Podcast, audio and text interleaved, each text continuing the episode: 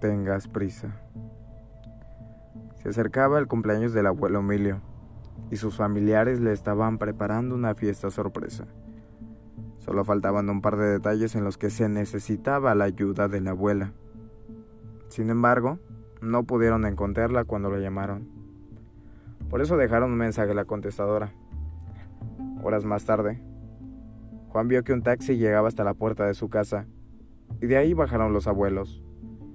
Sabiendo el tema a tratar, rápido el chiquillo fue por el viejecillo para jugar con él y distraerlo en su habitación, mientras los demás hablaban sobre su fiesta. El pobre anciano lucía muy cansado y agotado.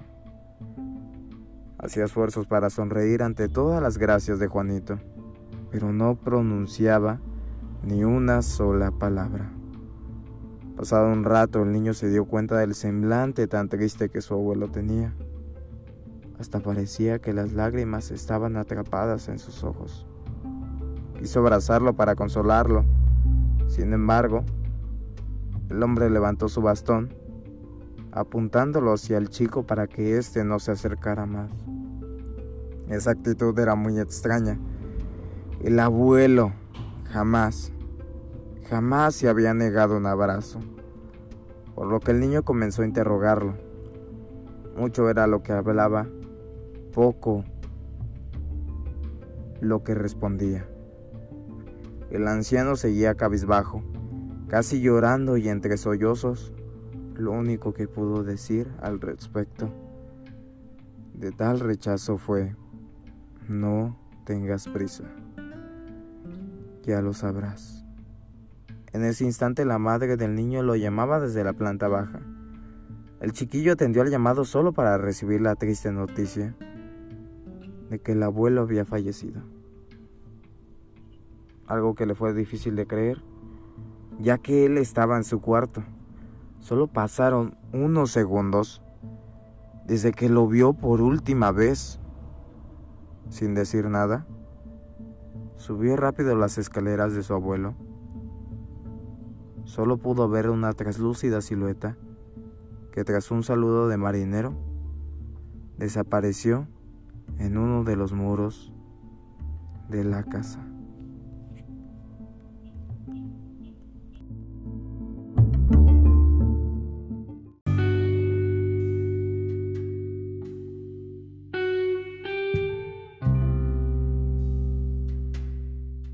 Hola, ¿qué tal? ¿Cómo estás? Espero muy bien. Pues fue una historia muy cortita, pero quería hablar acerca sobre este formato que vamos a llevar de ahora en adelante sobre las historias de terror. Principalmente va a ser ese formato. De vez en cuando voy a meter el formato anterior de, de contarles algo, un pensamiento, algo que me lleva varios días causando revuelo y de vez en cuando voy a estar metiendo ese formato, pero principalmente van a ser las historias de terror. Va a ser muy cortitas. De repente voy a variar entre largas y algunas anécdotas de otras personas y algunas anécdotas mías de terror que me han pasado y las considero pues valiosas. Y principalmente nada más eso para informar sobre los nuevos cambios que ya he implementado y esta es la primera historia que subo de, de terror. Y espero y te guste. Y muchísimas gracias por escuchar este mini podcast de cortita duración.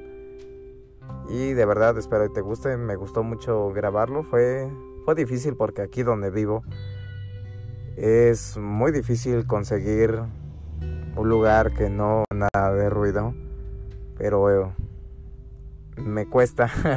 aunque sean cinco minutos o menos, me cuesta demasiado porque tengo que andar pausando, porque pasó un carro, pasó el otro y, y algunas partes se escuchan, pero ya es lo máximo que puedo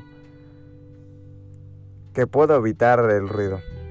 Pero bueno, muchísimas gracias. Nos estaremos viendo hasta el siguiente podcast. Recuerda, mi nombre es Mario Coronel y nos vemos en la siguiente historia de terror.